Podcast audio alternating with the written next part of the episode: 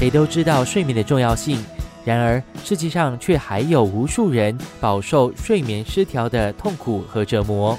今年的三月十八号是世界睡眠日，这个星期的节目，我请来医生、中医、病患和训练师一起聊一聊这个重要的生理现象。生活加热点，无论是床褥还是家电制造商的国际性睡眠研究，往往都会调查出新加坡人是睡眠不足的群体。为什么会这样呢？我问了新加坡中央医院。失眠失调组处长和呼吸与重症科高级顾问医生廖亮在这个问题，差不多两年前呢，有一项研究报告显示，新加坡人在全世界上啊排名睡眠平均最短的一个国家之一。原因呢，是因为新加坡人喜欢很迟才睡觉，平均新加坡人十一点四十五分到十二点才会上床睡觉。不过早上起床的时间呢，是跟很多国家都类似了，差不多早上七点十五分。因为这个原因呢，所以在床上睡觉的时间是属于最短的之一。要测试自己的睡眠是否出了问题，第一步就是做一个睡眠测试。你可以选择到医院病房睡一晚，还是把便携式仪器带回家中。分别的费用是七百多和两百多元左右。Sleep study 可以分成两种。第一种呢，就是必须住院的多导性睡眠记录图。如果要做这个睡眠记录图的病人，必须在我们的睡眠中心过一夜。在睡眠的时候呢，我们的护士会帮那个病人安装上许多的仪器啦，是没有用针的啦。大多数那些仪器都是粘在病人的头上，还有脸部。还有特别的袋子套在他们的胸前和肚子，然后也有一个那个闭路电视来观察他们睡眠，看有什么异常的动作吗？这个就是叫多导性的睡眠记录图。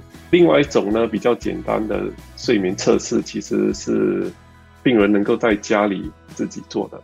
我们会教病人呢戴一种特别的手表，病人只需要在家里呢睡觉的时候把它。打开，然后早上醒过来的时候关掉，然后把那个仪器带回来给我们。生活加热点。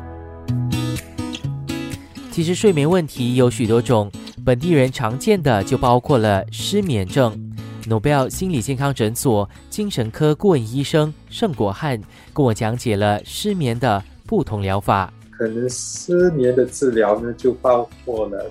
呃，我们需要了解失眠的长短、它的性质、心理与身体的健康情况，就是找出它真正的原因，对症下药。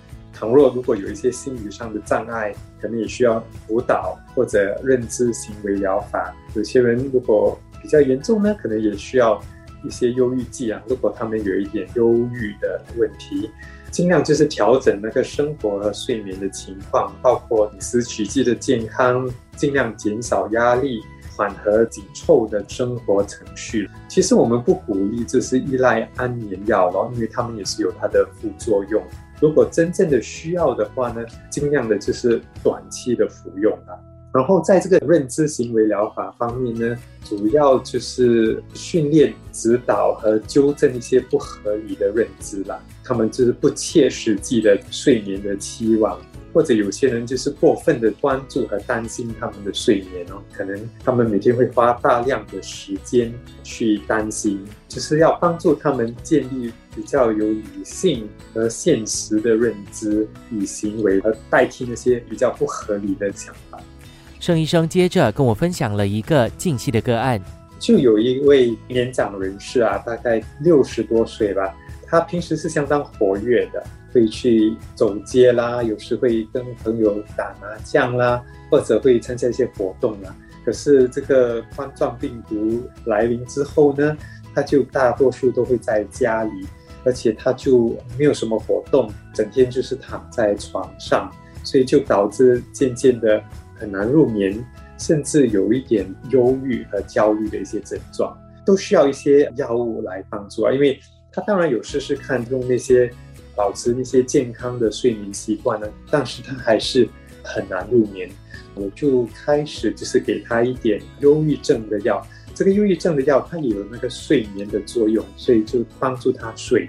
而且由于他的焦虑呢，我也配合了给他看心理医生，做一些疗法辅导之类的。渐渐的呢，他就是通过认知行为疗法和这个药物呢，他才慢慢的睡得好一些。